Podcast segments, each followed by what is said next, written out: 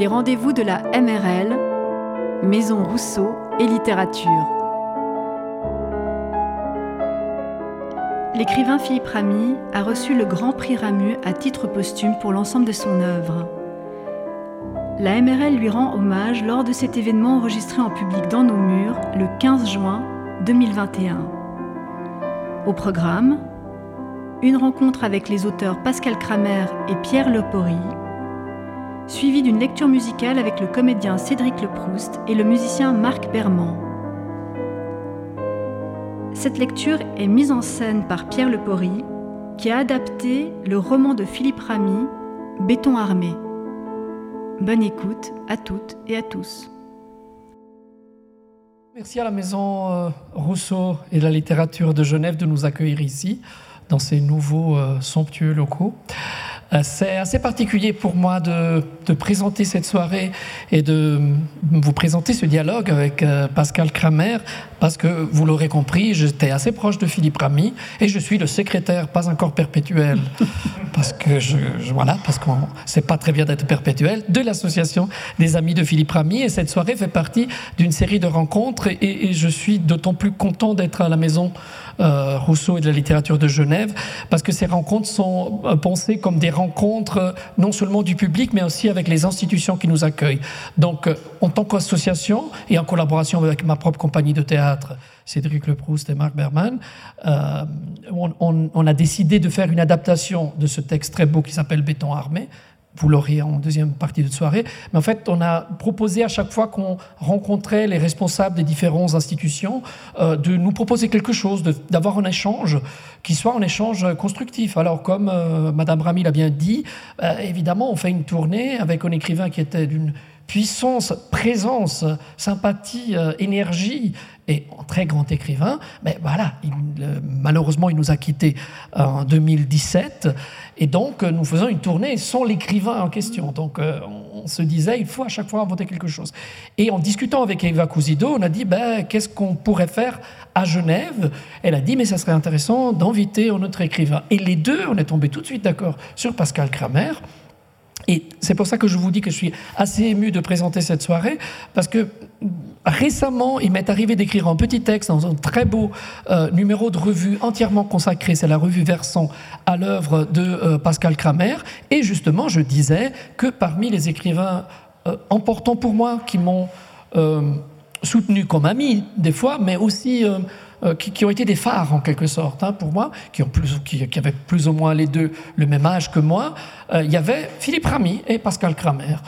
Euh, il s'agit de deux écrivains très différents entre eux, mais qui partagent en, souci pour la parole, pour quelque chose à creuser de la littérature, qui pour Philippe Ramy a donné lieu à quelques six livres principaux et quelques autres livres, euh, suite à son décès anticipé. Pour Pascal, euh, elle me disait avant, elle est déjà arrivée au 13e roman, c'est ça?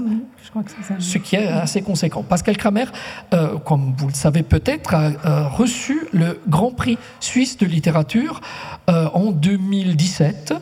Et c'était l'année même où Philippe Ramy recevait un prix suisse de littérature, parce qu'il y a le Grand Prix suisse de littérature, et pas les petits, mais en fait les, les prix pour, les œuvres, en fait, pour Allegra, qui était son deuxième roman.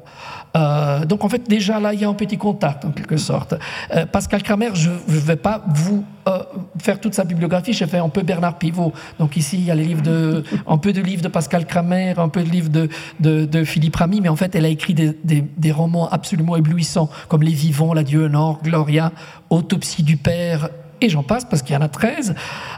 et il y a une autre chose qui la relie à Philippe Ramy, c'est que elle est traduite évidemment en anglais et en allemand depuis très longtemps. Et assez récemment, elle a été traduite en italien par une traductrice extraordinaire qui s'appelle Luciana Cisbani. C'était L'implacable brutalité du réveil, mhm. qui a été traduit euh, sous le titre Brutale e il risveglio. Et Luciana Cisbani était aussi la traductrice de Allegra de Philippe Ramy. Euh, donc en fait, il y a des liens comme ça mhm. souterrains qui se forment. Euh, c'est pour ça qu'on a pensé de de construire un peu notre rencontre vraiment comme un dialogue. Euh, je vais lui poser, évidemment, c'est à moi de tenir euh, un peu le, chapeau, d'être là pour, pour, pour, relancer aussi Pascal, mais l'idée, c'est un peu de dialoguer. Euh, mais on s'est mis d'accord sur une chose. Elle, quand on a discuté de cette rencontre la semaine passée, mm-hmm. elle m'a pas raconté où et comment elle a rencontré Philippe. Comme ça, ça ça ne sera pas une question rhétorique que je vais lui poser pour commencer. Euh, comment, Pascal, vous avez rencontré Philippe et, et, quel était le bien et quelle était l'impression Évidemment, parce que justement, on a commencé à le dire, Philippe était quelqu'un d'assez extraordinaire. Mais alors justement, d'abord bonjour et puis merci d'avoir pensé à m'inviter moi, même si ça me, je me disais que ça m'intimide quand même d'être là, pas à la place de Philippe évidemment, mais euh, c'est toujours intimidant de parler de l'œuvre d'un autre, surtout quelqu'un qu'on estime immensément. Mais voilà, mais ça m'a fait plaisir. En tout cas, j'ai pas hésité à dire oui et je suis contente d'être là.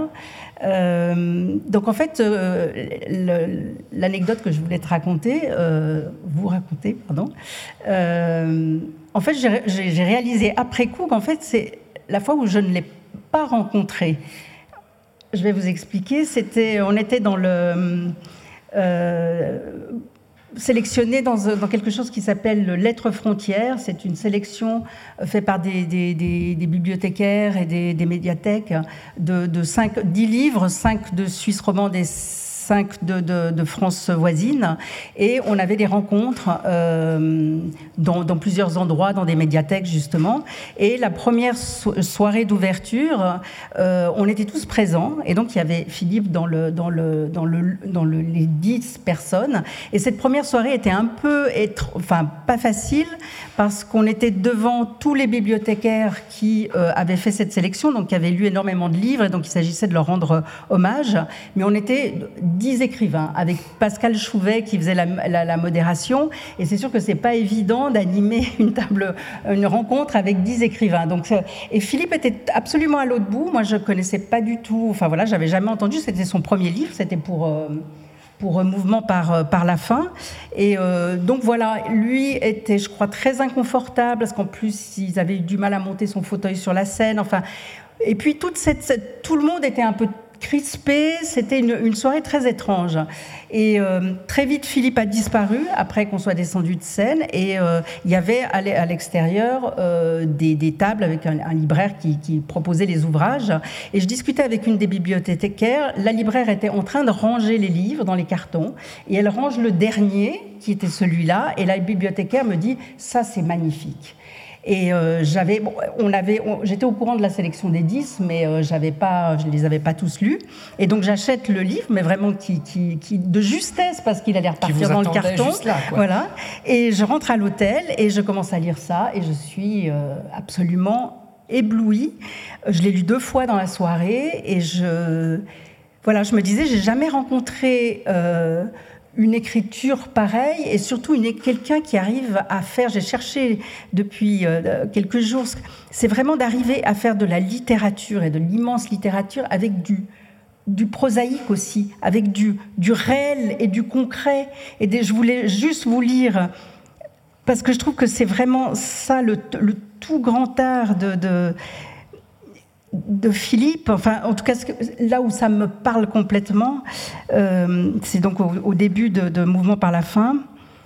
L'épaule gauche est bandée, elle saigne abondamment, le bras est tendu, un fer le traverse, la main est posée sur les organes génitaux, elle tient un drain où caillots et cristaux coulent avec l'urine.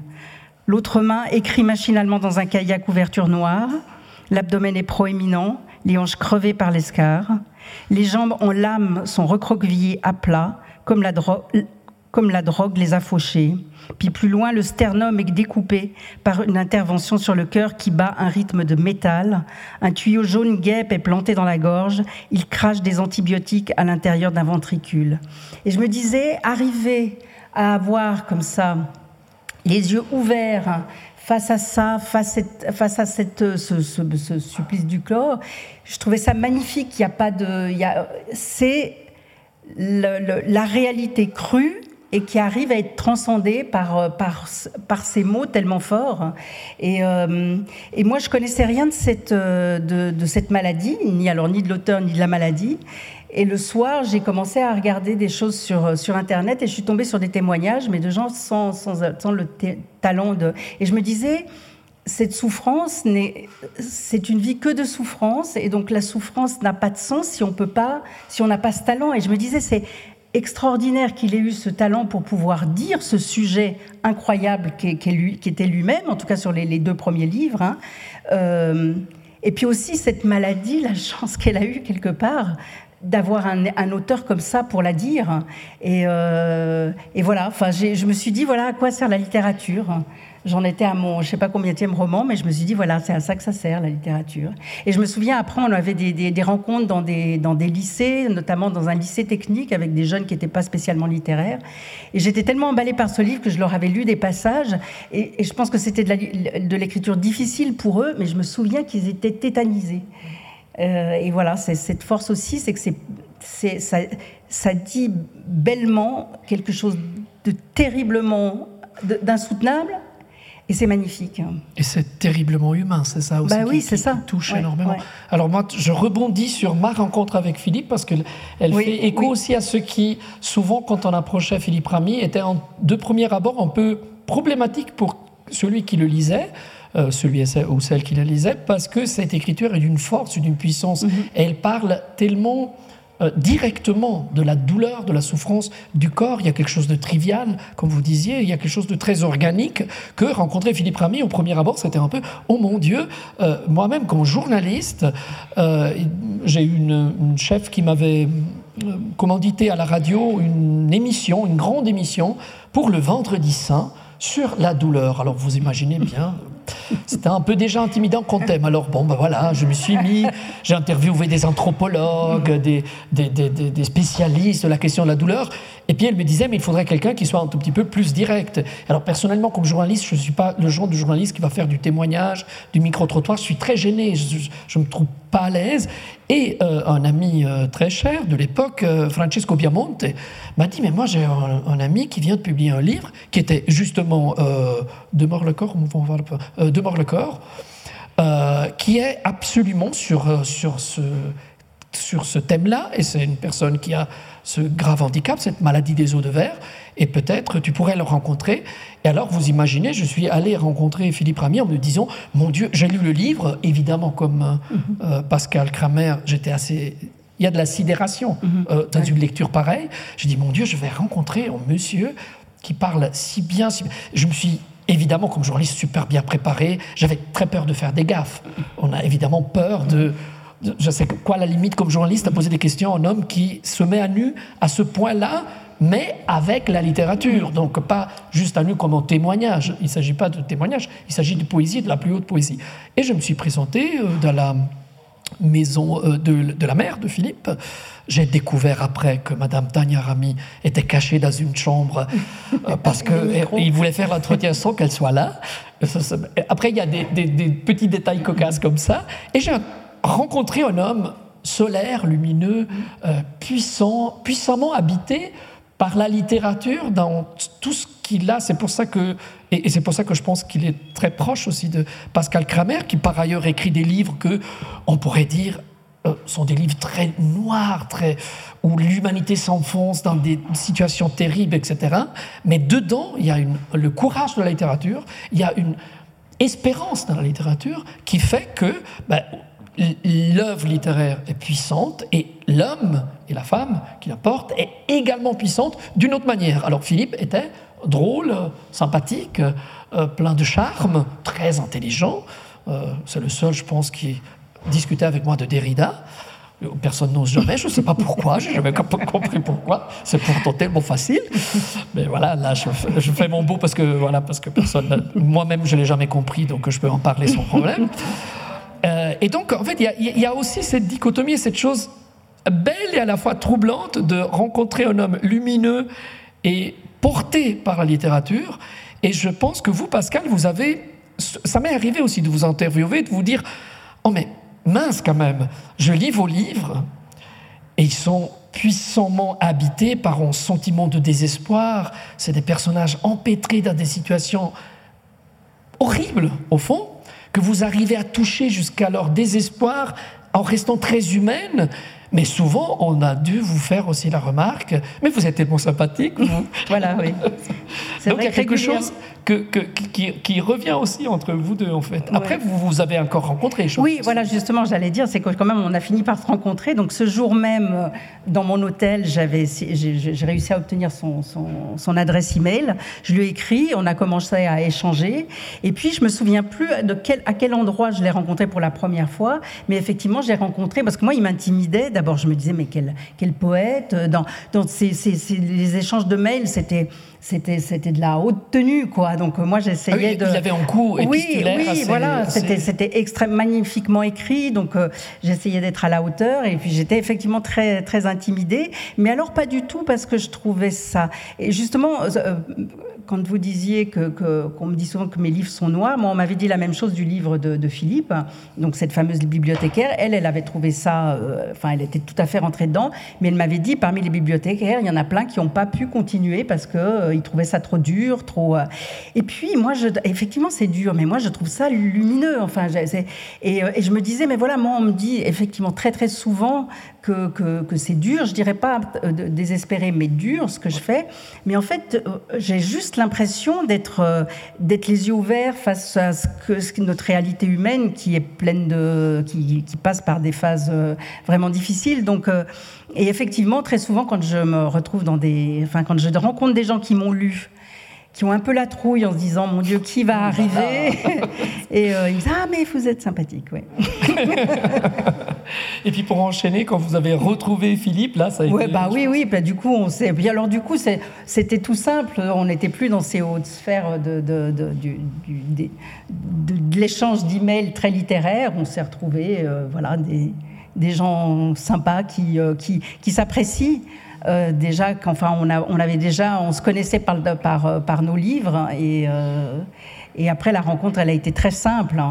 Et puis effectivement, il était très drôle. Et je pense que la dernière fois, c'était justement euh, euh, sur le bateau, voilà, dans le cadre de, des rencontres organisées par la, par la Maison de la Littérature. Et donc, euh, et on, avait beaucoup ri. Enfin, c'était très. C'est vrai. Alors lui, il, avait, il venait de sortir Allegra. moi, je ne sais plus pour quel livre j'étais là. Et, euh, et, oui, oui, c'était parce qu'on on avait ce dialogue sur, sur nos propres ouvrages. Je crois qu'il me lisait, enfin en tout cas celui-là, il l'avait lu. Et puis moi, j'ai vraiment, je m'aperçois que j'ai pas tout lu, mais euh, j'ai pas lu le dernier notamment, mais je, je vais repartir avec et j'ai appris. et euh, mais c'est vrai que, alors euh, moi, je reste toujours attachée au, au premier livre euh, rencontré. Et, euh, et, puis justement, il y avait cette écriture sur le corps, et moi, c'est quelque chose qui, enfin, qui, qui, qui m'intéresse beaucoup. Donc, euh, mais après, l'écriture sur la ville, qu'on va entendre d'ailleurs euh, tout à l'heure avec Béton Armé, c'est complètement fascinant, quoi. Et c'est vrai que cette ville, moi, je, je, je suis allée en en Chine, d'ailleurs, c'est drôle, là aussi, il y a des, choses qui se rejoignent. Dans, le, voilà, dans le Xinjiang, dans le cadre d'un très, très curieux voyage avec des, écrivains, des photographes français, suisses et, chinois. Euh, un peu sur les traces d'Ella Maillard, bien que ce n'était pas tout à fait ça.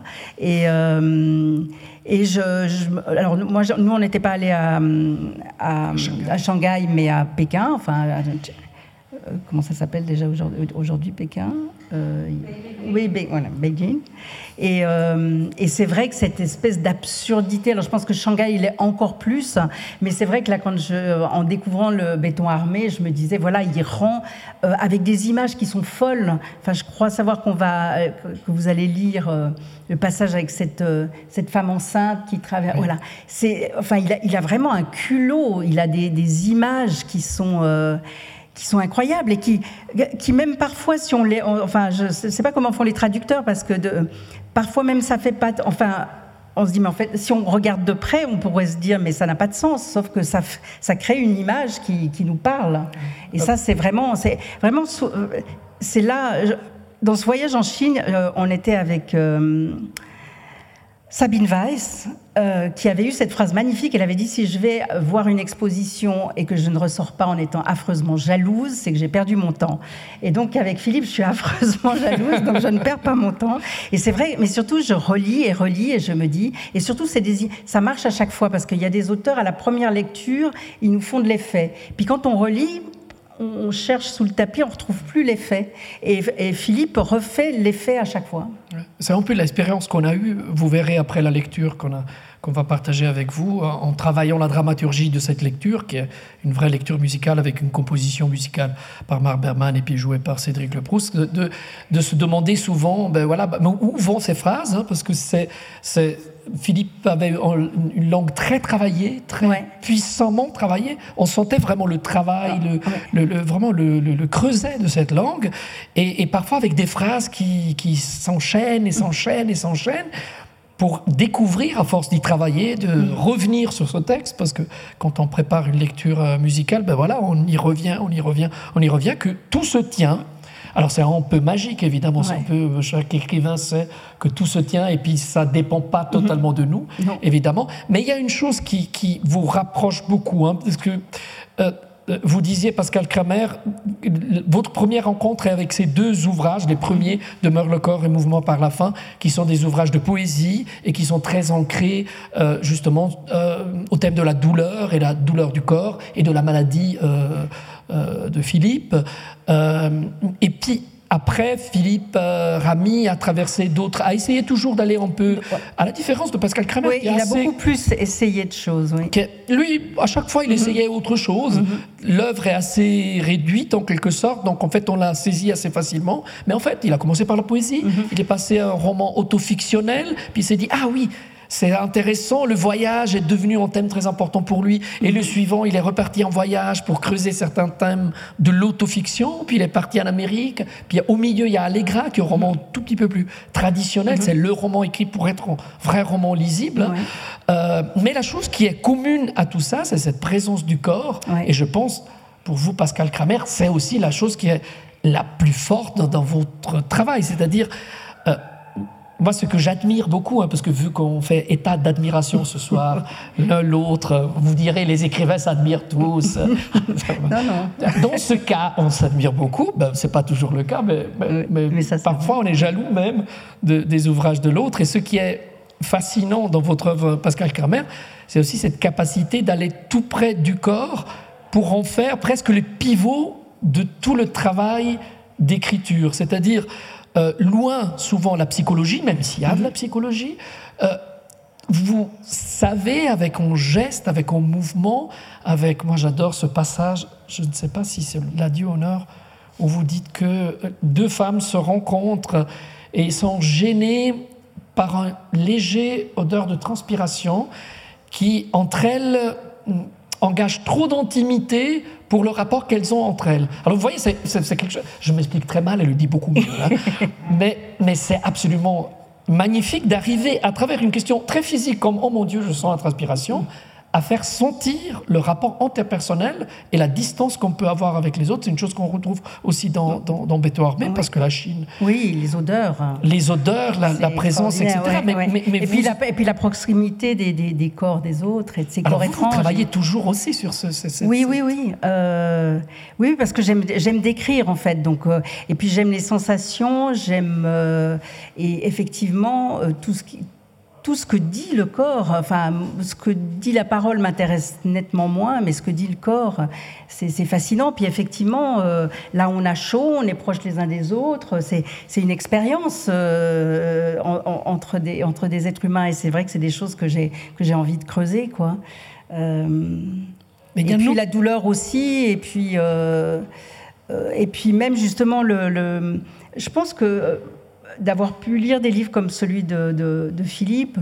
Euh, dans le, dernier, Une famille, je, vais très loin dans la description de quelqu'un qui se retrouve à la rue et qui est vraiment euh, qui, est, qui est encrassé, qui est, qui est, qui est complètement cabossé. Et c'est vrai que, voilà, ou dans euh, un homme ébranlé, qui est un homme qui, est en train de mourir d'un cancer. Là aussi, les, odeurs, les, où le corps euh, part en. Euh, voilà, il y a des diarrhées, il y a des, vomissements. Enfin, c'est vraiment le corps qui, se, qui, qui, part. Euh, et, de pouvoir dire les choses telles qu'elles sont. voilà, moi, ça, ça me. C'est un vrai plaisir. Et, et, je, peux, imaginer en relisant Philippe le plaisir aussi qu'il devait avoir. C'est ça qui est fou il devait avoir un plaisir fou à, arriver à dire ça. qui est en plus une expérience qui est a priori totalement impartageable. La, douleur, c'est vraiment quelque chose, on est seul dans sa douleur, et là, il arrive à nous faire pas vivre la douleur, mais vivre autre chose. Hein. Donc c'est... Alors évidemment, si on parle comme ça, pour ceux qui ne connaîtraient pas bien ou pas du tout l'œuvre de Philippe Ramy, vous vous dites Oh mon Dieu, je vais jamais lire ça, ni Pascal Kramer, c'est triste, c'est horrible, oui, c'est noir, c'est noir, etc. Je vais vous lire un petit passage qui va vous changer les idées. De, très beau texte, toujours dans ce numéro spécial de Versant, entièrement consacré à, Pascal Kramer, euh, qui est écrit par Daniel Rothenbuller, qui est des grands spécialistes de la littérature suisse et suisse romande aussi, euh, qui justement se pose la question pourquoi lisons-nous avec intérêt, sympathie et même en certains attachements des histoires aussi navrantes? La question est vraiment posée très directement. Cela tient en fait que Pascal Kramer reste toujours près de ses personnages sans jamais les juger. Nous sommes captés par son art de nous immerger dans des situations aussi stupéfiantes que familières et nous faire voir, sentir et quasiment toucher de près ce qui s'y passe et de suivre avec une précision minutieuse les conflits antérieurs et les échanges verbaux et non verbaux de ces personnages. Et, et ce qui ressort, c'est justement cette alors, évidemment, après, euh, il y a des personnages dans l'œuvre de Philippe, mhm. et il y a beaucoup de personnages dans votre œuvre, hein, parce que c'est une œuvre. ils sont très importants, les personnages. Voilà, c'est une œuvre éminemment mhm. romanesque, avec mhm. des personnages, des, situations. Et souvent, on dit, euh, Pascal Kramer est un auteur qui creuse toujours le même sillon. Si on connaît bien son œuvre, ce n'est pas si vrai que ça. En effet, les les situations, les personnages, même toujours très crus, très durs, se déplacent de région à région, de situation en situation, de classe sociale en classe sociale. Et ce qui en ressort, c'est justement cette proximité du personnage qui a une façon de faire resplendir l'humanité dans ce qu'elle a de plus merveilleux et plus ancré. Et, puis, prosaïque, justement. Je crois que. Enfin, moi, je, suis toujours surprise, en fait, quand on. D'ailleurs, le, le, texte de Daniel, je, me réjouis d'en discuter avec lui parce que euh, il, il, voit vraiment beaucoup, beaucoup de désespoir et de. Voilà. Et moi, je, moi je, ne, je, ne, je ne vois pas mes livres comme ça. Je vois juste la, la réalité. Euh, la réalité, elle est, euh, elle, est, elle, est, belle et, terrible. Mais enfin, euh, alors effectivement, je, je, dirige la caméra vers ce qui est pas enfin, ce qui est, les moments difficiles évidemment, mais, mais pour moi, c'est pas désespéré. Et que les personnages, alors aussi, ça c'est une autre chose qu'on me dit souvent, ah mais souvent les gens n'aiment pas mes personnages parce que j'essaye de moi, ça m'intéresse pas les héros. J'aime bien des personnages qui ont ben, ce que nous sommes tous, euh, voilà, des, des, failles, des, des, pensées pas, pas belles. Euh, enfin voilà, on est fait de tout ça. Et, euh, et moi, j'aime, enfin, je trouve que c'est là que c'est intéressant. Et en fait, plus on est complexe, plus on est ambivalent, plus on est intéressant. mais visiblement, il y a des, voilà, ça, c'est, c'est, une réalité de, de ce qu'on est qui, qui n'est pas apprécié par tout le monde. Oui, puis le mot, on parlait de la sympathie de, Philippe, le mot sympathie euh, contient le mot passos, hein, c'est-à-dire la mhm. douleur. Donc c'est une, façon de, de, chercher par la littérature, bien sûr, les douleurs, mais qui font l'humanité en quelque sorte. Bah oui, oui. Alors peut-être, euh, je regarde si l'heure ne tourne pas trop vite, oui, je pense que ça serait bien peut-être de s'arrêter un peu, vu qu'après on va avoir une lecture pratiquement de tout le roman, avec une adaptation, mais en fait, vous verrez, vous aurez droit à tout le roman de A à Z. Avec mais dans le désordre, non? Non, dans l'ordre. Ah. ah. avec l'ordre, avec quelques petites combines pour arriver à faire passer certaines mhm. choses. Euh, euh, Peut-être quelques mots sur Béton Armé, parce que c'est un livre très singulier. C'est sur invitation, vous le verrez, euh, de, l'association des écrivains chinois que Philippe euh, Ramy arrive à Shanghai. Et tout d'un coup, il découvre une réalité qui est une réalité proche de son corps. Et ce qui est assez foudroyant, de, foudroyant excusez-moi, dans ce texte, c'est sa construction. C'est quand même une construction assez étonnante. Je pense que pour nous, écrivains, voir ça, ça suscite bien sûr de la jalousie, mais aussi on peut, on voudrait vraiment aller voir, mais comment il a fait ça C'est très très fort parce qu'il revient sur, euh, sur son enfance. Il y a des, des c'est on est, c'est construit par, par quartier, par moment, et, euh, et puis il y a des passages. C'est ça, il, il, fait. Il y a des passages qui sont très. Hum, comment dire?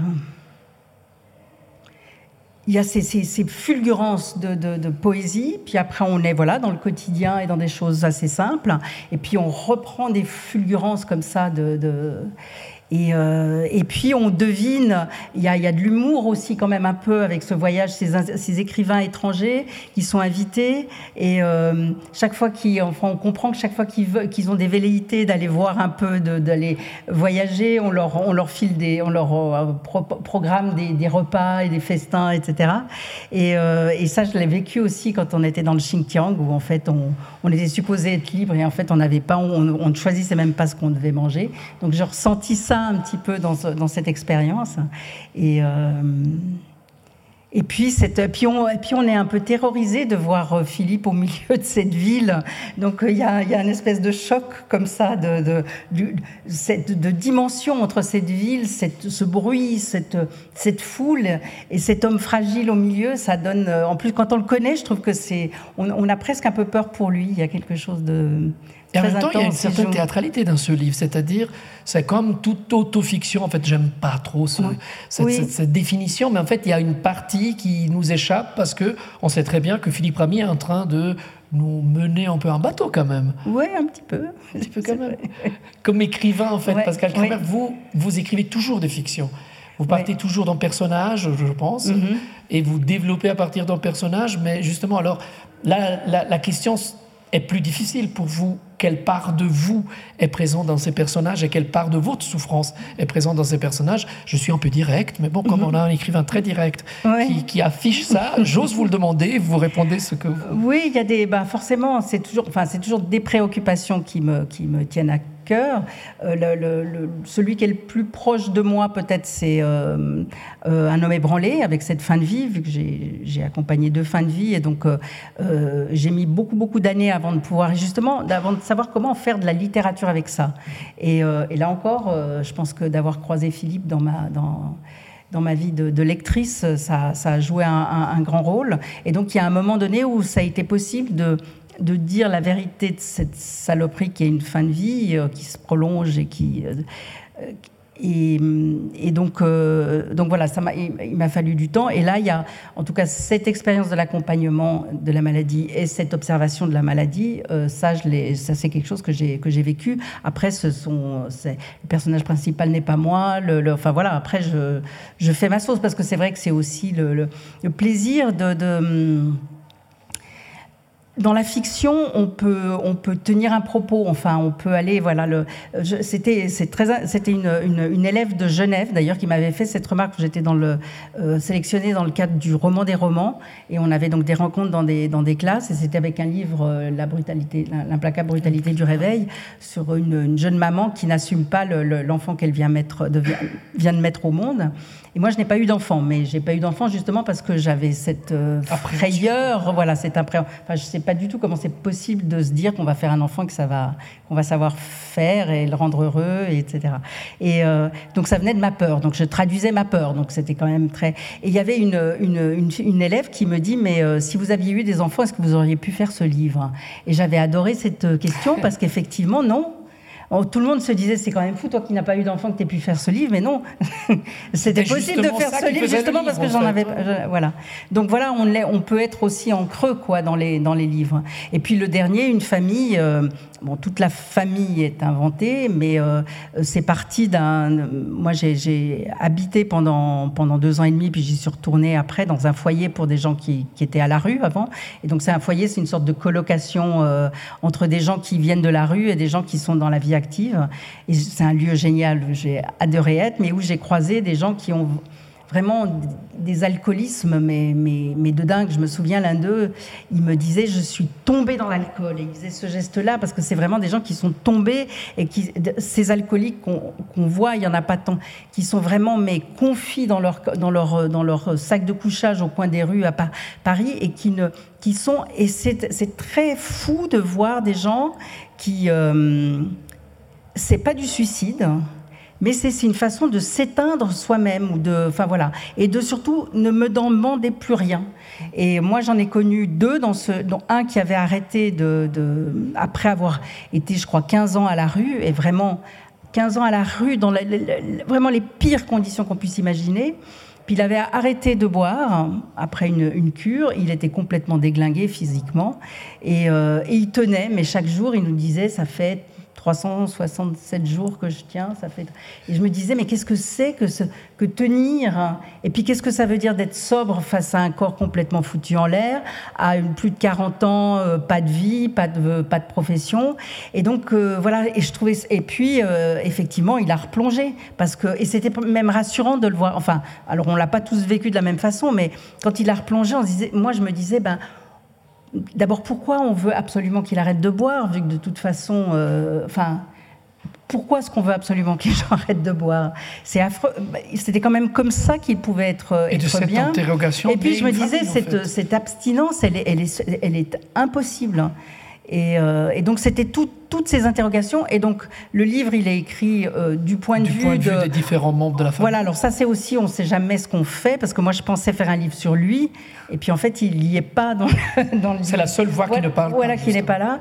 Mais euh, mais à quel point il prend de la place auprès de chacun d'eux, et dans chacun des personnages j'ai mis un peu de, ce que moi j'éprouvais ou de ce que j'avais l'impression, j'ai eu des vraies intuitions de comprendre des choses avec, euh, avec lui. Et d'interroger voilà. les choses, justement, oui, voilà, à ça. Et là, et là, on rejoint aussi quelque chose qui est, qui est un peu dans la dernière euh, euh, phase d'écriture de Philippe Ramy, que de plus en plus, on le voit très bien à travers Pardon pour l'Amérique, qui est son dernier livre mhm. posthume, mais déjà aussi dans Monarque, qui est le livre précédent, on voit Philippe Ramy, qui était une personne très engagée, très présente sur les choses du monde. C'était une personne très empêchée physiquement, que parfois la maladie clouait à son lit pendant des longs moments, même pour les amis, mhm. euh, c'était assez espacé la possibilité de le voir, mais c'était quelqu'un d'extrêmement intéressé à, la marche du monde, hein, disons-le comme mhm. ça, un peu facilement. Et vous, Pascal Kramer, aussi, vous êtes extrêmement engagé, euh, par exemple pour la littérature africaine, pour être justement dans mhm. cette expérience de, vie, dans cette, de cette maison communautaire, etc. Il y a quelque chose de, de, très... Euh, qui en fait, on, je ne sais pas comment le dire. c'est presque comme si la littérature vous poussait à aller voir aussi là-dedans. Et c'est pas pas pas pour dire que vous n'êtes pas humaine, hein, mais c'est presque comme la littérature comme on, une sorte de en italien on dirait pungolo. Je m'excuse des fois je ne trouve pas les bons mots et je les ai en italien. Quelque chose qui vous pousse vers la vie, vers les choses et font que des écrivains très euh, euh, comment dire concentrés sur une œuvre de la douleur comme Philippe et une œuvre très concentrée sur la partie noire du monde, mais, mais, mais avec ces personnages très forts, très durs, etc., vous poussez vers le monde en quelque sorte. Alors je dirais que c'est le contraire. C'est que euh, vraiment, moi j'aime les gens et ça m'intéresse d'aller à l'aventure des gens. Tous les milieux m'intéressent. Tout m'intéresse en fait. Et donc je vais. Et, et après, de ça, naît de la, des, des, idées qui vont m'amener vers les livres. Mais quand même, la démarche, elle n'est jamais, elle est jamais littéraire. D'ailleurs, ça avait été une des, choses qui, leur avait fait un peu peur quand ils avaient découvert que j'étais écrivain quand je suis rentrée dans ce foyer, parce qu'ils se demandaient qu'est-ce que je venais faire. Et moi, je venais juste rencontrer des gens, euh, parce que j'en avais rencontré dans un autre lieu, euh, mais c'est vraiment les, hasards en fait. Euh, à Versailles, dans, un accueil de jour, mais en fait, j'avais été invitée par par un libraire qui faisait des rencontres littéraires à la journée des associations. Et donc on était euh, devant le château de Versailles. Il y avait des petits stands pour chaque association. Et puis une estrade où chacune venait présenter ce qu'elle faisait. Alors il y avait des gens qui font du, de, de l'acrobranche, il y en avait d'autres qui faisaient du flamenco. Et puis euh, voilà, puis moi je venais. Et il pleuvait des cordes. Et donc au moment où nous, on, s'est retrouvés avec le libraire à faire notre petite rencontre littéraire sur cette scène immense devant le château de Versailles, avec des micros où on devait nous entendre juste dans toute Versailles, il n'y avait personne devant nous les gens étaient planqués sous leur petite tente et euh, de temps en temps, il y avait quelqu'un qui courait sous un parapluie et donc nous, on était là. Donc c'était la, situation la plus aberrante que j'ai jamais vue. Mais euh, quand je reviens à notre, petit, à notre petit stand, il y a une dame qui vient et qui me dit Mais on fait partie d'une association qui s'occupe de femmes à la rue. Euh, j'ai entendu votre sujet, c'était l'Adio Nord. Qui, voilà, et j'ai l'impression Est-ce que ça vous intéressait de venir faire des, des ateliers d'écriture? Et donc je suis allée là-bas Et, et j'y suis restée pendant plusieurs années. J'y allais les, samedis. Je n'ai jamais fait d'atelier d'écriture parce qu'en fait, les, filles venaient surtout papoter. Et puis j'ai rencontré, et j'ai rencontré ces, ces, ces, personnages de, de, de, la rue. Alors il y a de tout, de tout, de tout. Et, mais il y a aussi, enfin, c'est des, des gens barrés. Euh, beaucoup, c'est vraiment des marginaux. Et, moi, j'ai adoré ces, ces, gens. Et j'ai un ami qui m'a, qui m'a, qui le premier est allé euh, vivre dans ce foyer, donc où j'ai vécu plus tard. Et je me disais, l'idée d'aller habiter avec, euh, avec ces gens, ça me, ça me plaisait trop, quoi.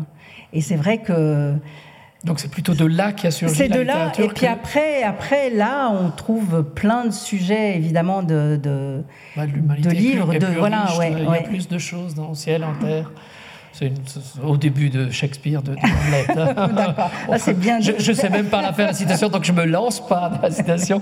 Pour terminer, Pascal Kramer, avant de passer à, la lecture musicale, euh, peut-être la question la, question que pas, je n'ai pas posée, c'est-à-dire j'ai préparé plein de questions, mais je ne vous ai pas trop laissé libre de dire quelque chose sur Philippe qui, qui peut-être ne serait pas surgi de, de, mes questions en fait. Non, mais je voulais, moi j'avais une question à vous poser à vous parce que vous m'avez dit que vous, vous, lisiez et que vous échangiez beaucoup, et je voulais savoir quels étaient les conseils qu'il vous donnait ou les remarques qui, qui vous faisaient. Oh là là, c'est très subtil, je ne sais pas.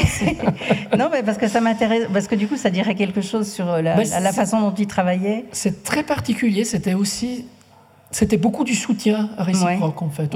Surtout, lui qui me soutenait, moi, hein, je dois dire. C'était un homme extrêmement généreux, vous l'aurez compris. Et, moi, je doutais, j'ai toujours pensé. Ben, tous, les écrivains doutent, hein, on n'a pas de doute.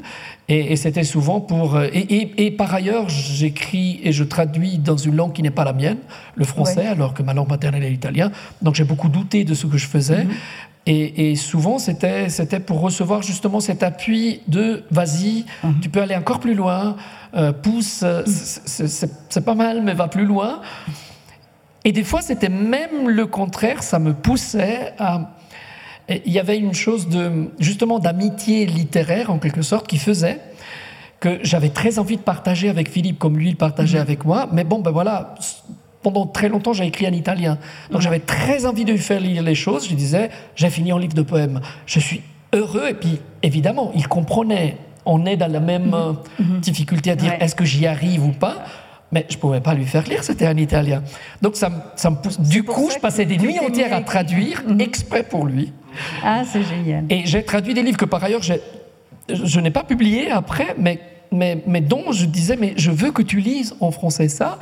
Et puis évidemment, après, il y avait un échange un peu bizarre parce que je lui donnais des poèmes qui étaient traduits, oui, dans une langue qui n'était pas la mienne. Alors mhm. bien sûr, il y avait, je ne dis pas qu'il y avait des fautes, mais il y avait des, discordances, des choses mhm.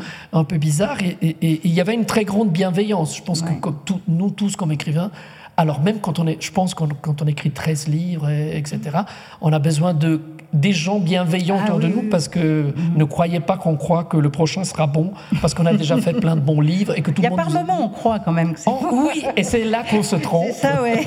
c'est là qu'on se plante misérablement. Et Philippe était aussi de ces personnes qui, qui, qui amenaient de l'énergie. Et je pense qu'il y a d'autres écrivains qui peuvent le témoigner, qui mhm. ont euh, justement, qui avait souvent une correspondance suivie avec lui, qui avait beaucoup. Alors, il y avait une exigence très haute. C'était quelqu'un mhm. qui, justement, lisait Canetti, euh, Derrida, etc. Euh, mais il y avait aussi cette bienveillance et cette envie de mhm. dire oui, bah, il faut creuser, il faut aller plus loin, il faut, il faut y aller, tu peux y aller. Et c'était, une bienveillance mhm. pas du tout béate. C'était pas t'es mon ami, c'est merveilleux ce que tu fais. C'était vas-y, vas-y encore plus au fond. Et j'ai rencontré peu de gens dans ma vie donc je peux même les nommer, hein, mhm. c'est Monique Ledrar, c'est Fabio Puster, là, mhm. des gens qui m'ont dit vas-y, mais mhm. un peu plus loin s'il te plaît. Et Philippe, c'était un peu ça, plus que des choses de détail. Donc c'était assez... Il y avait un bel échange en tout cas. Voilà. Est-ce que, mais vous n'avez pas répondu à ma question? Il y avait autre chose que je ne vous ai pas. non, mais ce que disait euh, Tania tout à l'heure, c'est vrai que en fait, quand je, quand j'y réfléchis, enfin, pour moi, il est vraiment extrêmement présent, mais je l'ai pas rencontré tant que ça. C'est ça qui est, incroyable. Hein. Euh, je l'ai beaucoup. Je pense que c'est un des auteurs que j'ai plus relu. Euh, parce qu'en plus, il est dans. Alors, j'habite à Paris. J'ai mon l'entrée de mon appartement se trouve au cinquième étage. Puis il y a un escalier et, l'appartement lui-même est au sixième. Et dans l'escalier, j'ai fait une grande bibliothèque. Et le livre de Philippe, et, enfin, les rouges sont Et donc, quand je descends, enfin, très souvent, enfin, pas tous les jours, mais très souvent, je et ça fait partie des livres que je ressors et que j'ouvre. Et, et, lui, bah, j'ai l'impression de le connaître bien, mais, mais, mais je ne saurais pas dire combien de fois je l'ai rencontré. Mais il y avait, parce qu'il y avait cette facilité d'accès, euh, et puis justement cette bienveillance qui faisait qu'on sentait, exactement ce que, ce que tu disais tout à l'heure, c'est qu'en fait, euh, je l'ai rencontré qu'une fois, mais j'ai l'impression de l'avoir, euh, c'était un grand ami. Eh ben voilà, c'est vraiment le sentiment que. Et en fait, c'est en venant ici que tout d'un coup, je me suis rendu compte que, mais non, en fait, je le connaissais pas tant que ça. Mais voilà. Mais en tout cas, merci beaucoup Pascal bah, Kramer d'avoir fait le voyage de Paris exprès pour cette soirée Philippe Ramy. Moi, ça m'a permis de, déclarer publiquement, comme je le fais depuis longtemps, mes grands passions pour Pascal Kramer et Philippe Ramy. Euh, Donc, j'ai décidé de la faire rougir ce soir, euh, à défaut de faire rougir Philippe.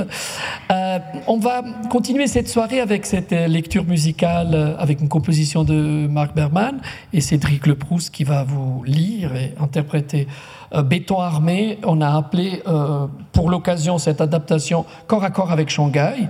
Euh, vous trouverez aussi des flyers dehors si vous avez envie de nous suivre dans notre caravane et venir peut-être voir la remise du prix à Philippe Ramy le 25 juin ou je ne sais pas, découvrir dans le cloître de la collégiale de Neuchâtel la même lecture ou à Chiasso pour ceux qui fréquentent l'italien pour rencontrer sa traductrice italienne, etc., etc. Tout est écrit dans ce beau dépliant. Euh, ça se passe comme ça. Euh, la mise en place de la lecture prend 2-3 minutes, mettons 5. Euh, on vous prie de rester dans la salle pour ne pas faire des allers-revenus un peu compliqués. Ça va se faire très vite et la lecture dure environ 45 minutes. Merci à tous. Merci Pascal Kramer. Merci à merci. toi.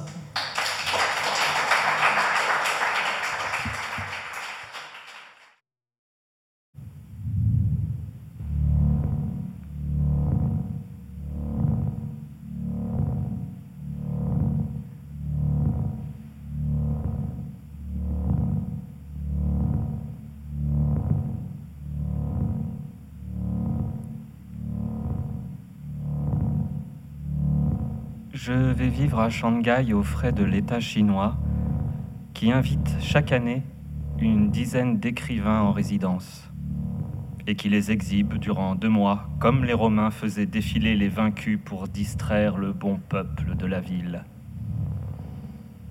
Mais, contrairement aux princes barbares auxquels on coupait la langue, il semble qu'on voudra à la fois nous montrer et nous entendre.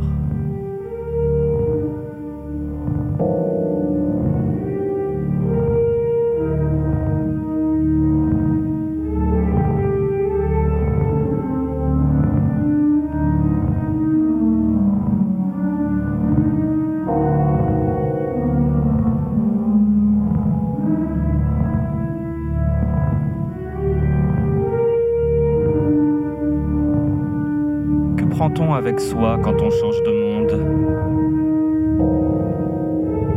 Un interprète. Quelqu'un qui parle un si grand nombre de langues qu'il saura se faire comprendre en toute occasion.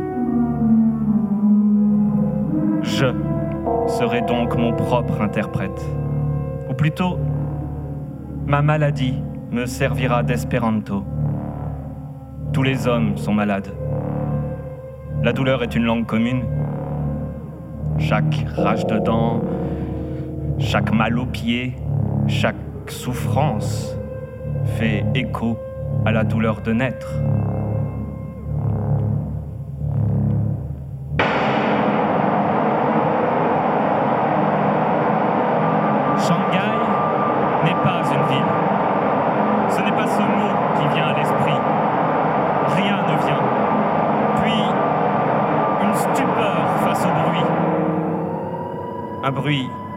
D'océan ou de machines de guerre, un tumulte, un infini de perspectives, d'angles et de surfaces amplifiant le vacarme. Toutes les foules d'Elias Canetti se coupent ici, se heurtent et se multiplient, fuient à l'horizon ou s'enroulent autour des points fixes. Kiosques, bouches de métro, abris de bus, passages piétons. Des foules en procession et des foules fermées se pressent dans les parcs. Des foules semi-ouvertes, radiocentriques, chatoyantes s'écoulent de la rue vers l'intérieur des hypermarchés. Flux de chair et de choses, flux d'essence, giclant de vitrine en vitrine, grasse-pattes, filoches de doigts, odeur.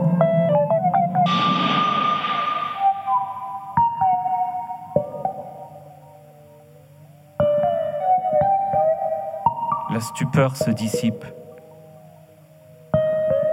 La ville se dresse paysage vertical d'éléments inertes, signe de pouvoir. Paysage horizontal de matière vivante, expression d'un désir. Mis côte à côte, les parties de cet ensemble forment un décor. Il n'a aucun sens. Je suis abruti par le décalage horaire.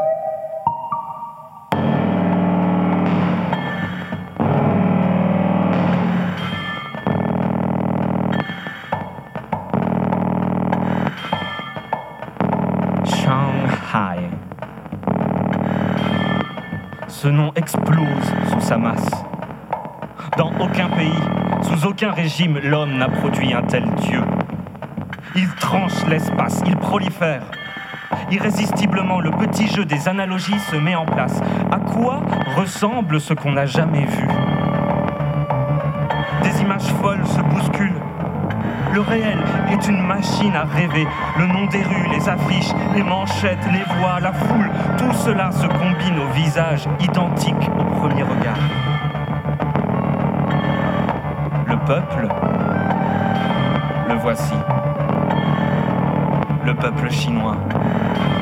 Taureau, dragon. Le peuple du labour et de la révolution. Soudain, une femme enceinte se retourne. Elle s'arrête dans un grondement de poubelle. Le phare d'un camion Ben passe sur elle. Elle clignote comme un hologramme. Elle est grande. Sauf son ventre qu'elle soutient à deux mains. Son corps est décharné. Le flash, la balai, puis la poussière et le martèlement de l'avenue, puis la puanteur de la benne, puis toute la ville jaillissant de la plus lointaine épaisseur de la terre. Shanghai défile sous le masque anonyme de la foule. La foule n'existe plus. Les masques tombent. C'est maintenant la vie incarnée à cet instant et en ce lieu précis qui explose devant moi, pour moi, et qui m'éveille et qui m'enfonce la tête entre les cuisses de cette femme, à l'intérieur de son ventre où se concentre toute la chaleur de son corps et qui me fait naître à 6 heures du soir, là, dans cette rue, dans la peau de tous les individus seuls au monde, de tous ces pauvres types, de toutes ces pauvres filles crevant de faim et de désir.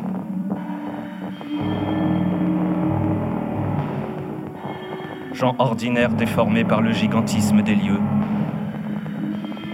Ils téléphonent, ils écoutent de la musique, leurs traits sont tirés, leurs vêtements élégants sont pâles comme le béton. Shanghai les domine. Shanghai les veut au seul service de sa puissance. Ils se taisent, ils se balancent d'un pied sur l'autre, l'instant d'après ils se jettent sur l'avenue, ils se frôlent sans se toucher, ils se percutent ici ou là avec la précision de deux aimants. Ils poursuivent leur course entre les buildings plantés dans le ciel gris-noir.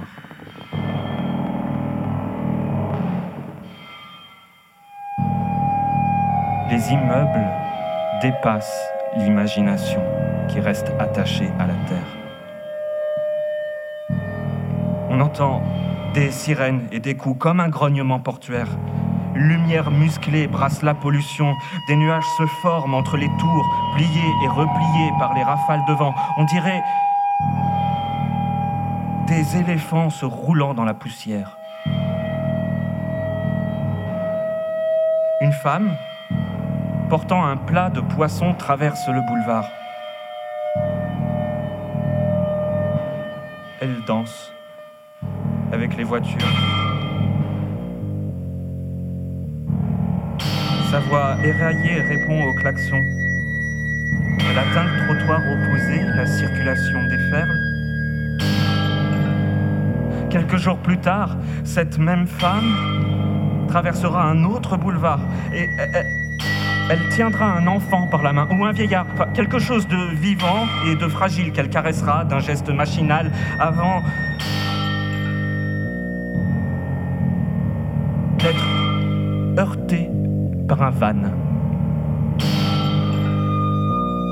Elle mourra.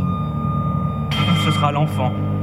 Ou le vieux qu'on roulera sur le côté. Un drap sera posé sur sa figure. Et une même concierge traînera son balai de sa cour à la rue. Elle s'arrêtera à quelques mètres de la forme allongée. Elle gueulera quelque chose avant de retourner nourrir ses oiseaux. De part et d'autre, il y aura les mêmes trottoirs à palissades, la même multitude affairée et nonchalante. Il y aura des bras et des jambes, des silhouettes portant des échelles, des gaules, des perches d'oiseleurs, des antennes paraboliques, des machettes, des ombrelles. Des millions de visages contribueront à défiler dans les phares des voitures. Des pas rapides sur le trottoir, étouffés comme le murmure d'un peuple marchant sur la pointe des pieds. Et des yeux noirs, perdus, derrière lesquels on verra briller la force de chaque jour.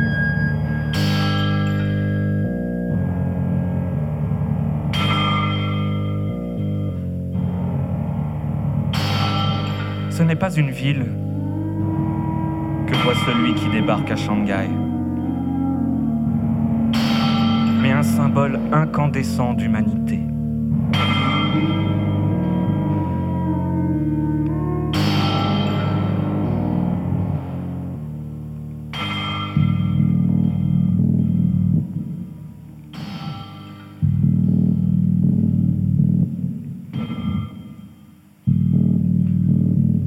Modern Universe Business Plaza, 99 Huichuan Road? Cette année, L'Association des écrivains de Shanghai a logé ses invités dans un immeuble pour hommes d'affaires avec Guérit, gardien, un chien molosse à poils longs, albinos et quotidiennement passé au shampoing volumisateur, ralentisseur, sas sécurisé, poubelle servant de bac à fleurs. Les chambres sont à l'image du reste, impersonnelles, tape à l'œil, déglinguées.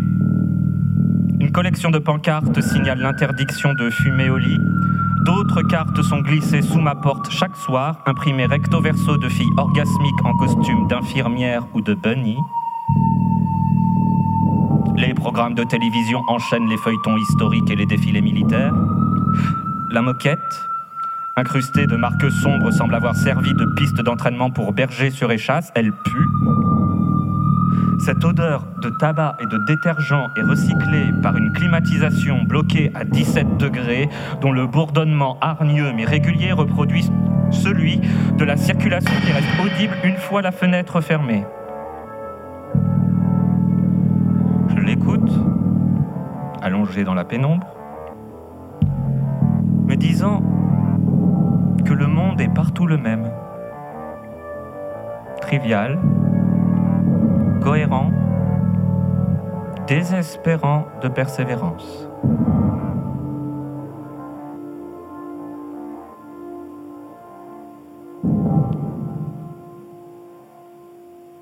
Un appartement semble habité juste en face.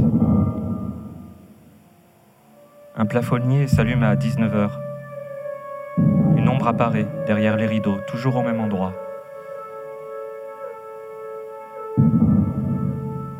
Cela fait une semaine que je suis arrivé à Shanghai et l'ombre n'a pas bougé. Ce soir, je me suis payé une bouteille d'alcool local. Le liquide visqueux et sucré se mélange à l'air que je respire. Un orage sec éclate.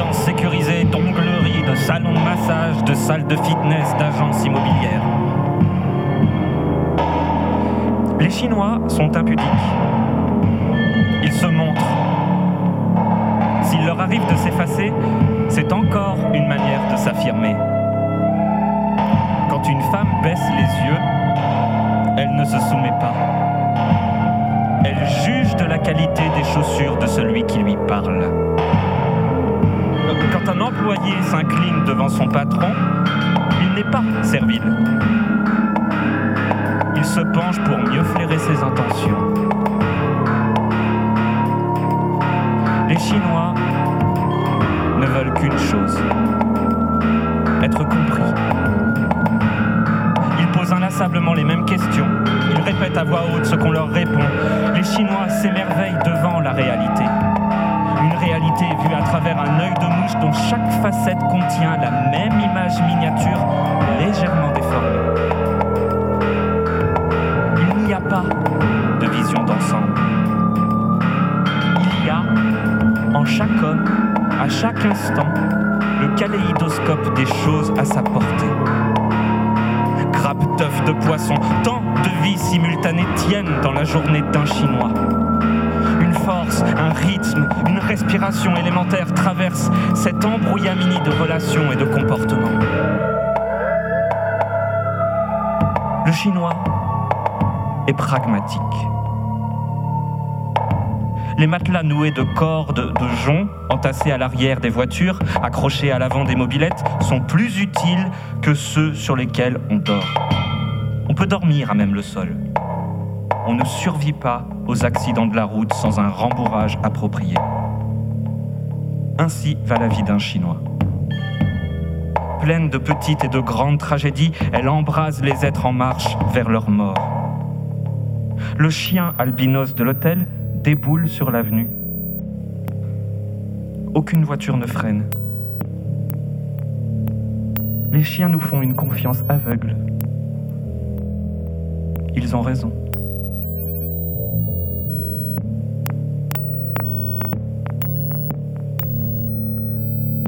Je me demande pourquoi les Chinois les mangent.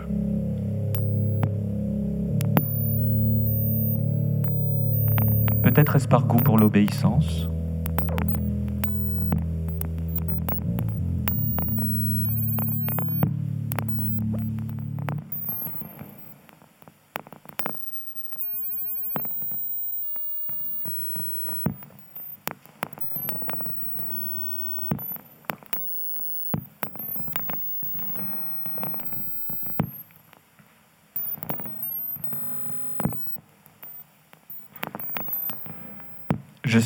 Sans espoir de guérison.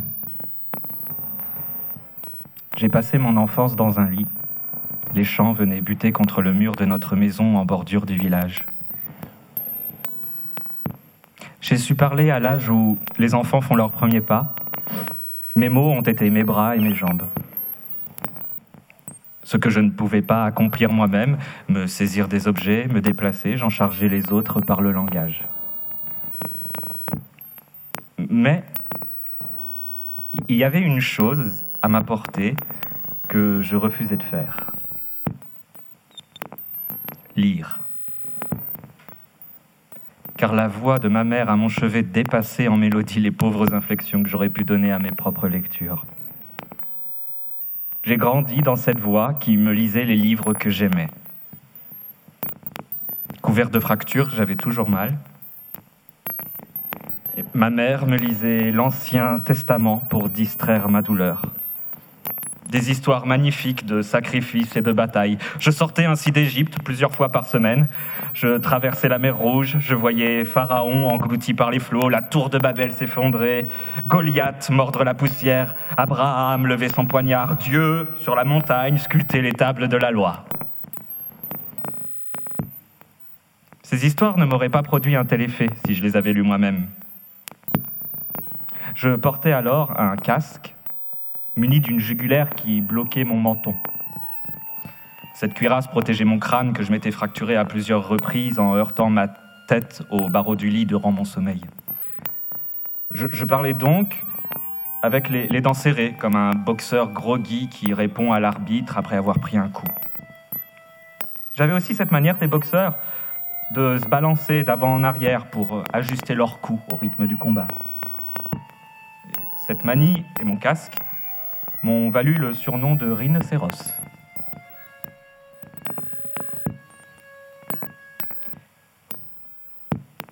Il n'y aurait eu rien d'extraordinaire si je m'étais limité à vivre intensément les histoires qu'on me lisait, si je les avais prolongées dans mes rêves ou dans mes jeux, comme le font tous les enfants, et si j'avais écrit une fois adulte sur la lancée des livres qui m'ont enchanté.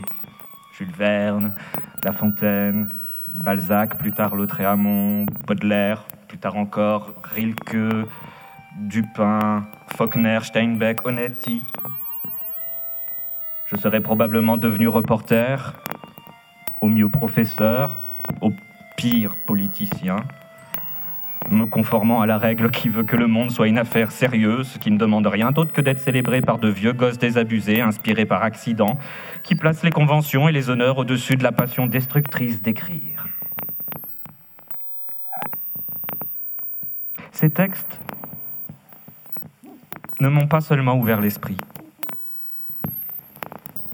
ils sont aussi devenus mon corps. Comment la littérature, toute de nuances et de faux fuyants qui ne nous aident pas à comprendre la vie, mais à en faire notre demeure, qui, qui nous désoriente avec bonheur, multipliant les chemins des écoliers et les occasions de faire l'école buissonnière sur la ligne droite qui mène du berceau à la tombe, aurait-elle le pouvoir de commander la matière? Je l'ignore. J'en ai fait l'expérience. Je m'en émerveille chaque jour. Mes blessures se sont raréfiées au cours des années, tandis que ma mère poursuivait ses lectures. Encore trop fragile pour affronter le monde, je restais allongé, libéré de mes plâtres, jouissant de la légèreté de mes draps, du moelleux de mes coussins et de mon édredon. Un après-midi, je m'en souviens très bien, nous venions de terminer le Grand Maulne, je me suis redressé. J'ai senti mes jambes prêtes à me porter. Je me suis assis au bord du lit. Je me suis levé. J'étais Augustin Maulne, grand et mystérieux au seuil de la vie.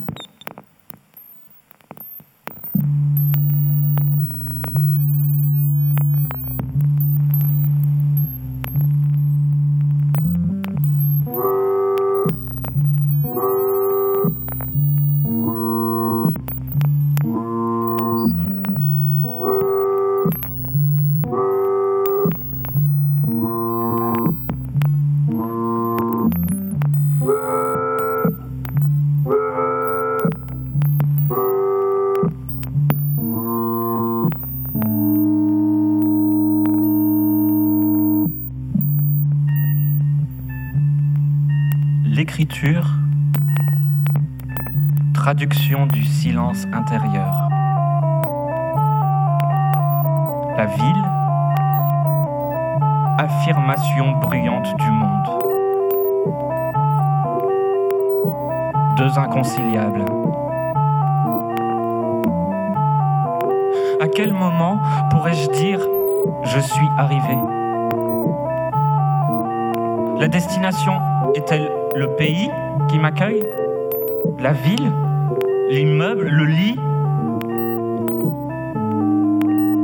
Je cherche la zone intime que le corps délimite par le simple fait de sa présence, qui serait constituée par l'air que l'on expire et qui irait s'élargissant jour après jour, agrandissant notre sentiment d'appartenance, de légitimité. Je ne la trouve pas.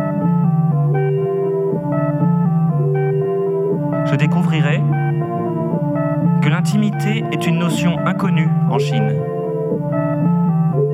Il arrive souvent que la femme de chambre de l'hôtel fasse la sieste dans le lit d'un client, ou qu'elle utilise son réfrigérateur ou sa cuisinière en son absence.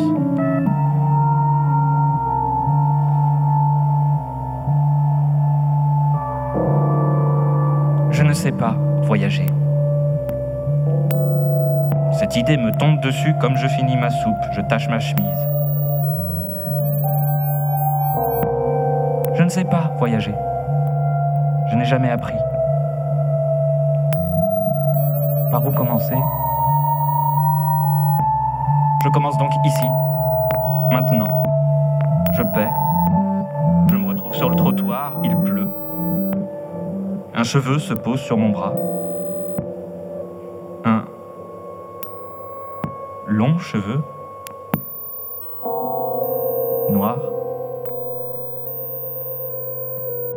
Vivant sous cette pluie nocturne.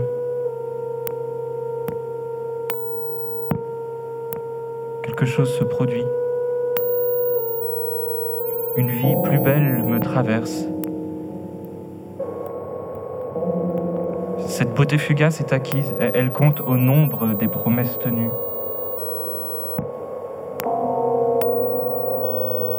La vérité est que le monde s'offre à ceux qui n'en attendent rien.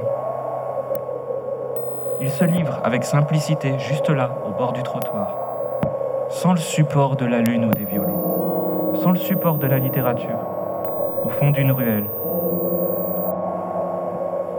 Et c'est alors tout le banal qui fleurit sur un morceau d'asphalte.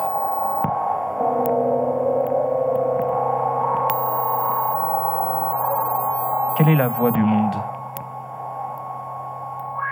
Qu'on trouve dans les livres ou la parole de la rue?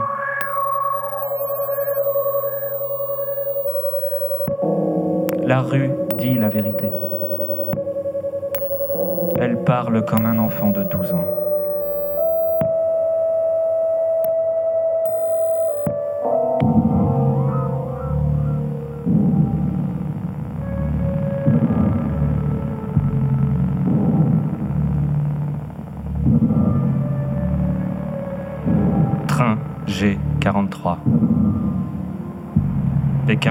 de Shanghai.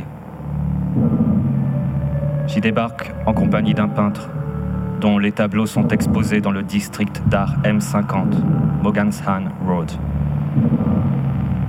Je lui ai acheté un diptyque de 2 mètres sur 2, une vue, de chantier avec grue, bulldozer, camion, benne, briques. Des figures manient la pelle et la pioche.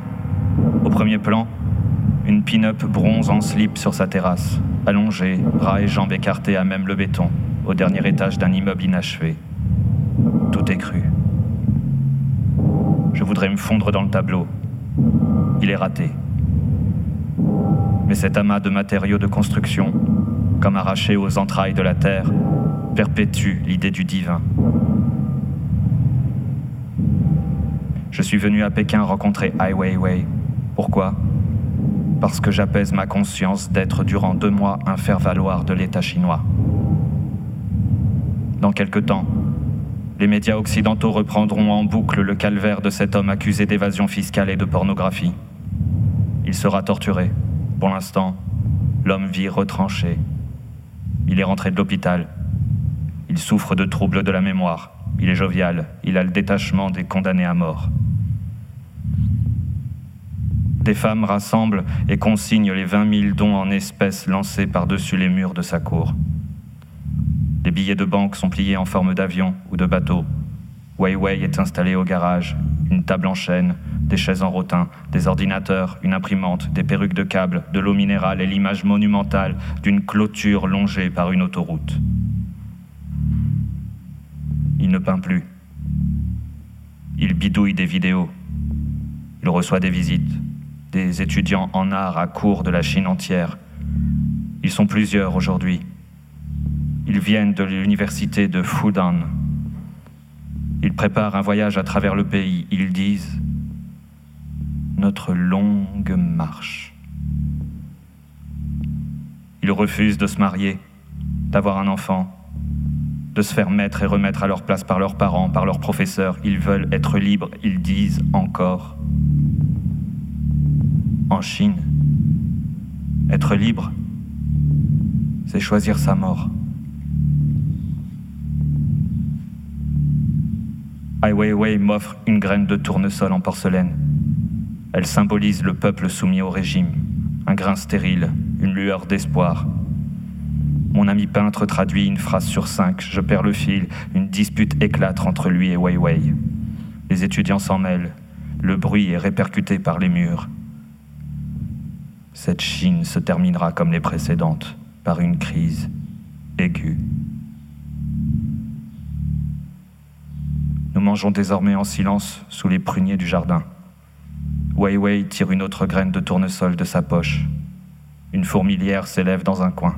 Il dépose la graine à son sommet. Il se tourne vers nous. Il dit Corruption. Il se met à rire. Tout le monde rit.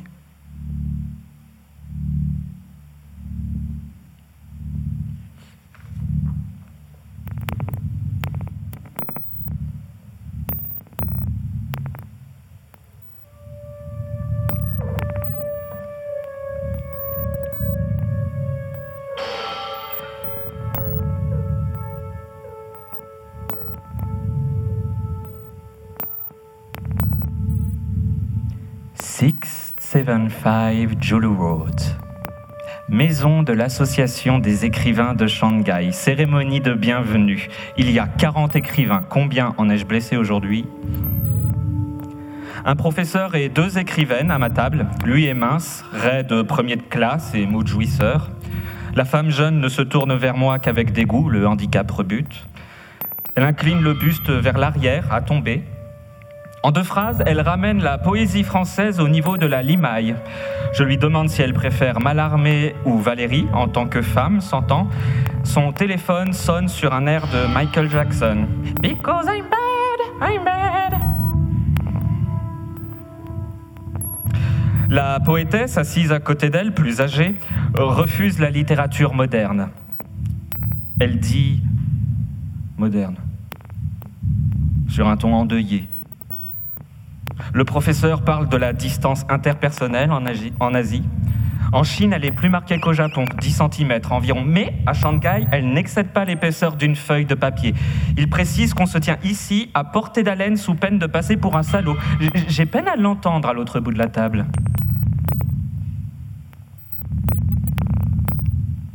Combien de convives aurais-je blessé ce soir? Pas un seul. Les dernières bribes d'une voix autoritaire proviennent de l'estrade. Sans but, elle traverse le public qui ne sait plus pourquoi il s'est réuni. Un Larsen, puis l'assistance se disperse avec la lenteur d'une flaque d'huile. Quel idéal inspire ces écrivains d'appareil 675 Wood, maison de l'association des écrivains, rencontre informelle. Tour de table, présentation, les non-chinois disent deux mots d'usage, les chinois ont préparé cinq pages dactylographiées qu'ils lisent avec application, ils sont une dizaine. La présidente, au visage furieux même quand elle rit, insiste sur l'honneur qui nous est fait. Une fille, emballée, soubrette bleue, pâle, sert le thé, ses mains rougies aux épaisses jointures sont celles d'un homme manipulant des acides. Les écrivains face à nous ont moins de 30 ans. Ils sont crispés sur leurs feuilles. Les écrivains en résidence, assommés par les préambules, dorment ou consultent leur iPhone. J'évoque Paul Celan.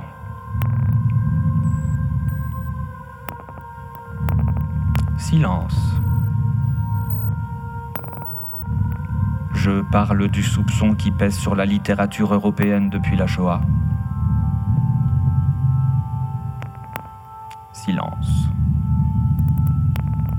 Je veux connaître les effets de la révolution culturelle sur l'écriture de nos hôtes. Néant. La Chine me contemple avec dégoût. Un professeur à blouse blanche d'anesthésiste finit par répondre la langue chinoise est trop ancienne pour avoir ce genre de problème. 675 Julu Road, maison de l'association des écrivains, séance plénière, l'heure est solennelle. La romancière Wang Hani, présidente, et le poète Cao Li Hong, vice-président, vont prendre la parole. Ils siègent côte à côte sous les lustres. Wang Hani vient d'une famille d'intellectuels. Enfant précoce, elle récitait des poèmes classiques, dont le chant des regrets éternels du poète Beijouyi. Elle a été déportée. Petite fille perdue des camps de redressement, elle a survécu aux conditions qui auraient dû causer sa mort et elle est assise devant nous avec ses anciens bourreaux. Elle est devenue l'une des leurs. Elle est membre du gouvernement de Shanghai. Elle règne sur la nouvelle génération des écrivains chinois. Elle prend la parole. Elle lit un extrait de son dernier livre. Elle parle des soucis et bonheurs au quotidien. Elle parle de sa ville, Shanghai, de l'odeur de ses quartiers, de la couleur de son ciel. On sert des amuse-gueules au public. La présidente poursuit sa lecture. Les poncifs s'enchaînent, délayés d'images touchantes. Elle se tient droite, elle est fière. Le survivant écrire pour détruire ce qui détruit, pour tuer ce qui tue, pour relever les faibles, pour ressusciter les morts. Ces livres ne sont jamais distrayants. Wang Ani parle de la couleur du fleuve, d'une mère courageuse travaillant jour et nuit pour payer les études de sa fille unique. Le public a la larme à l'œil. Wang Ani a terminé. Les écrivains occidentaux attendent qu'on leur traduise ces dernières paroles. Il fait une chaleur terrible. Le vice-président s'évente. Les deux survivants se regardent. C'est tout. Leurs livres ont le moelleux d'un duvet d'oie. Ils vivent. Leurs mots flottent dans l'air. Ils ne portent aucune trace de ceux qui sont morts à leur place.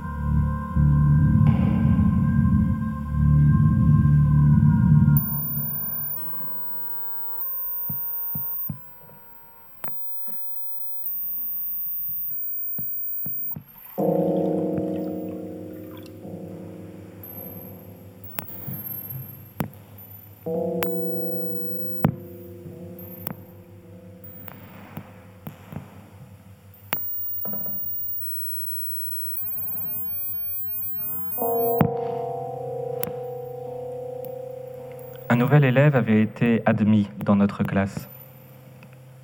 C'était un gamin qui sentait le renfermer. Dès qu'il est entré, l'atmosphère a viré. Il s'est assis à deux rangées de mon pupitre, il ne m'a plus quitté du regard. La récréation,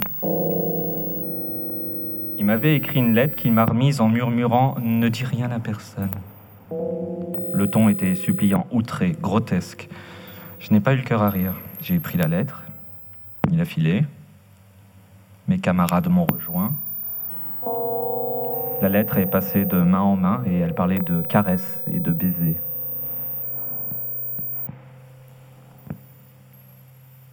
Durant l'après-midi, je n'ai pas tourné les yeux dans sa direction, mais je sentais les siens qui ne me quittaient pas. J'entendais aussi mes camarades ricaner. La cloche a sonné. Je suis sorti le premier. Quand cet élève a franchi la porte, je l'ai frappé. Il ne s'est pas défendu. Il a reculé vers un radiateur et j'ai continué à le frapper. Ma main s'est brisée, j'ai pas eu mal. J'ai continué. Il a trébuché contre le bord d'une poubelle dans laquelle il a basculé. Il est resté ainsi, coincé, les quatre fers en l'air pendant que je le cognais pendant qu'il souriait sous mes coups, que la classe faisait cercle autour de nous et criait et m'encourageait à casser la gueule de ce sale pédé, et que le professeur demeurait sur son estrade impassible à bourrer sa pipe. Je crois que mon amour de la foule me vient de ce jour où je me suis enfin senti accepté où j'étais plus l'enfant fragile, mais un enfant comme les autres qui déversait sa rage sur un plus faible que lui. J'aime la foule bruyante, serrée. J'aime la populace. J'aime l'odeur de la poudre. J'aime la couleur du sang. J'aime ce plus beau souvenir d'enfance.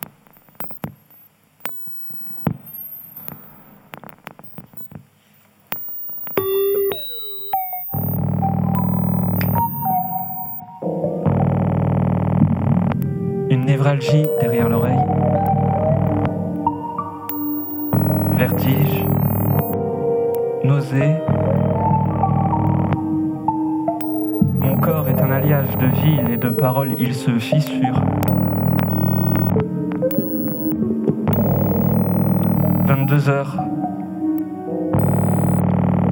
Une main furtive glisse un prospectus de call girl sous la porte de ma chambre. Une réalité sordide, un souffle d'air, une forme de grâce. L'image de ce que pourrait être la vie sans l'écriture.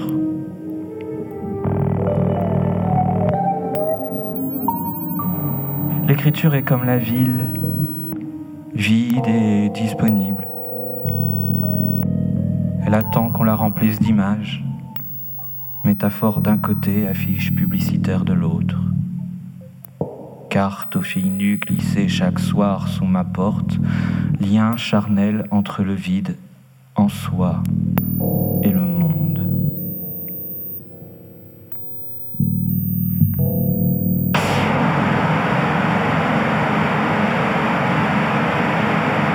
Le square du peuple attend. La ville verticale est descendue dans l'herbe. Quelques familles présentent les photos de leurs filles à marier, des familles pauvres aux gros souliers cloutés. Il y a beaucoup d'enfants. La circulation est dense, les voitures tournent en rond, elles glissent comme des squales, les ombrelles s'emboîtent, tout est plat. Le danger rôde. Les lotus dérivent sur la mare, les dalles en béton reflètent les néons de la rue piétonne Nanjing qui descend vers le Bund. Il pleut, L'asphalte fume entre les immeubles coupés à mi-hauteur par la grisaille. La population se déverse, hallucinée, aimantée par le vide. Elle s'engouffre dans les magasins comme le plancton dans la gueule des baleines. Une cinquantaine de badauds dansent sur les braillements d'une pseudo-gitane. Elle massacre une rengaine pop moulinée par un organiste bon tempi adossé au seul palmier de la seule plate-bandit fait doux. Chaque chose est à sa place. Les enfants dorment, les adultes sourient, les vieux ont l'air morts. Soudain, des rires. Le crin-crin hésite, s'arrête, repart. Un attroupement se forme autour de la gitane. Deux policiers, aux gueules à défoncer des crânes, veulent lui arracher son micro. Elle résiste. Elle, chante plus fort, plus faux, sur le même filet d'orgue. La foule, désormais hilar, compacte, se secoue et secoue les policiers qui paniquent. Tokiwoki, charabia excité que tout le monde reprend en cœur. On les bouscule, on les chahute doucement. La foule se scinde et se reforme. Elle escorte les deux hommes qui effectuent un repli stratégique vers leur tricycle électrique. Toki, aboiement excédé, les renforts arrivent, une voiture et deux autres matadors, la gitane chauffée à blanc harangue. Elle a le droit de chanter, si pas aujourd'hui, à quelques jours de la fête de la Lune, alors quand Elle miaule.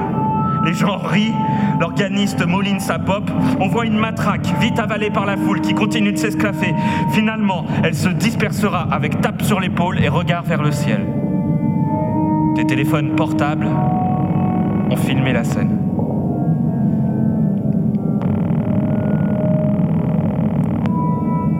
Un soir comme un autre. Un grand moment de liberté.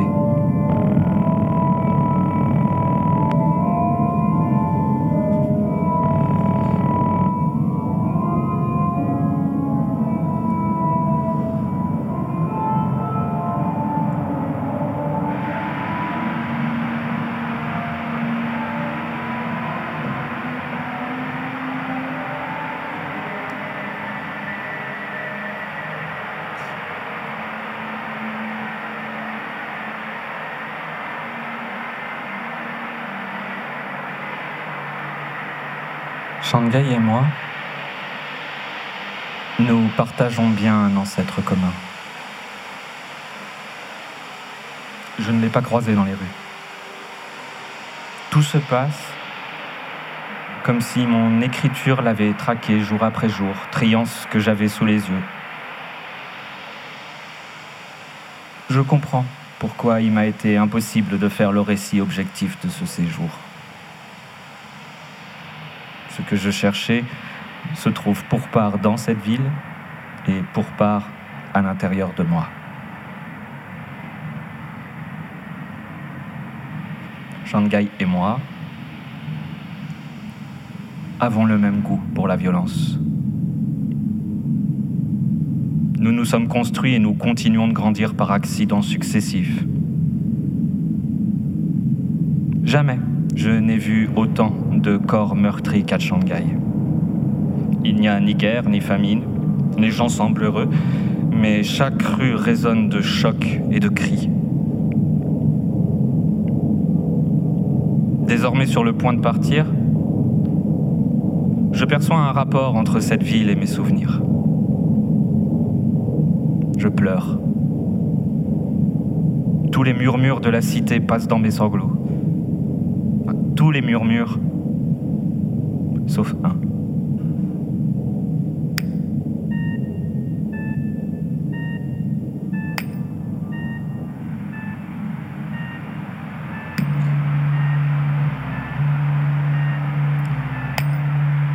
J'avais un ami.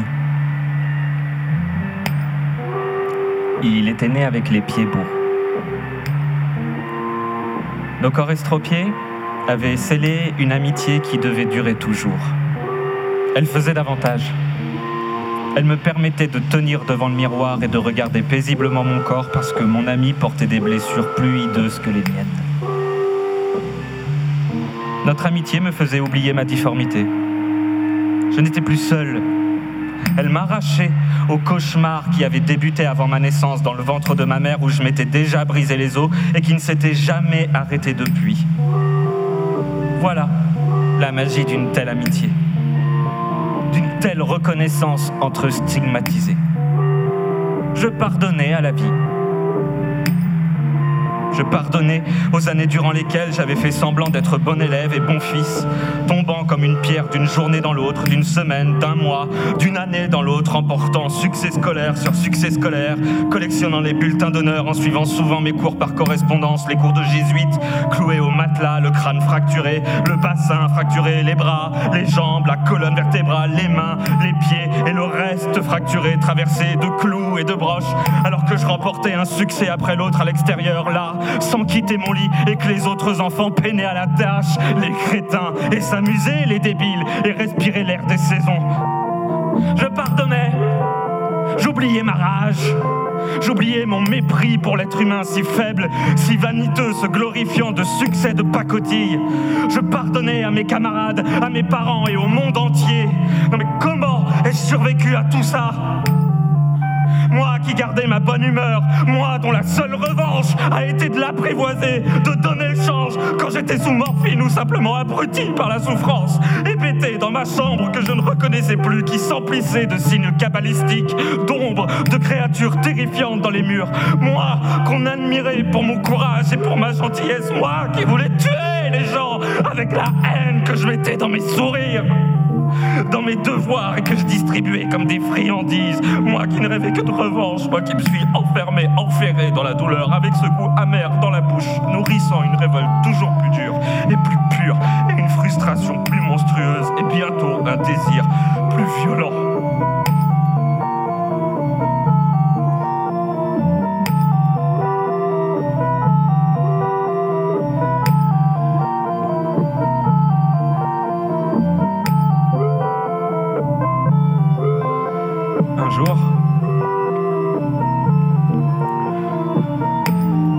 J'étais dans ma chambre à faire mes devoirs quand mon ami est passé me chercher. Ma santé avait commencé à s'améliorer. Ces embellies duraient quelques semaines, deux ou trois mois tout au plus. J'en profitais pour aller à l'école et surtout pour faire enfin les bêtises de mon âge. Puis une nouvelle fracture me renvoyait à la maison. La veille, nous avions décidé d'enfumer les abeilles qui butinaient le lierre derrière l'église. Je ne sais pas pourquoi, je, n'ai pas suivi mon ami. Le soir, j'ai entendu des sirènes. Des gens traversaient la place du village en courant, des enfants criaient. Mon ami s'était fait renverser par une voiture descendait le pont vers la gare en skateboard. Il n'a pas ralenti en débouchant sur la grande route. Une Une camionnette de boucher l'a percuté. Il est mort sur le coup.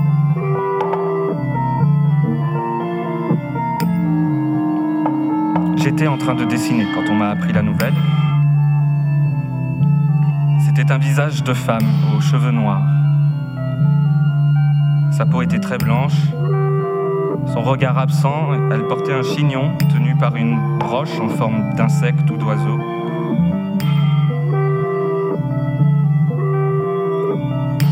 Elle avait les yeux bridés.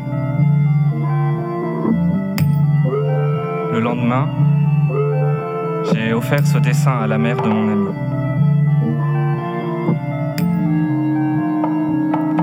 Elle m'a dit que j'avais fait le portrait de la mort.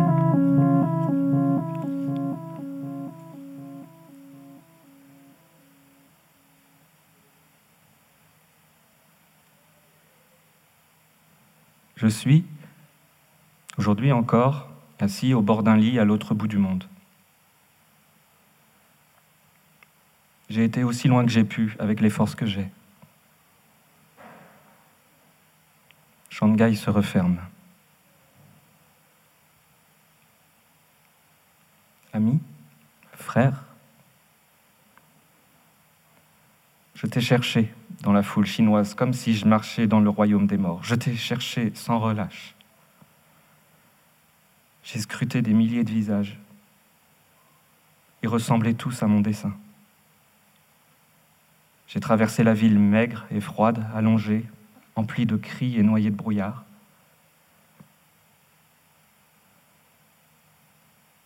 J'ai respecté le serment que j'ai fait sur ta tombe au pied du Jura, au fin fond de l'enfance, celui de ne jamais t'abandonner. J'ai tenu parole. Ce visage aux cheveux noirs ne m'a pas quitté. Est-il celui d'un ange? D'un démon? Est-il l'image de ma muse ou de ma folie? Je le dépose à tes pieds. Je le déchire aux quatre coins de Shanghai, je le répands au carrefour comme on disperse des cendres, comme j'ai produit et reproduit la nuit de ta mort, l'anathème que j'ai jeté sur le monde indifférent et sur la vie impuissante. Mon voyage prend fin et le tien commence ami, frère. Une ascension au milieu des étoiles. Je te rends ta liberté. Je rentre chez moi, parmi les vivants.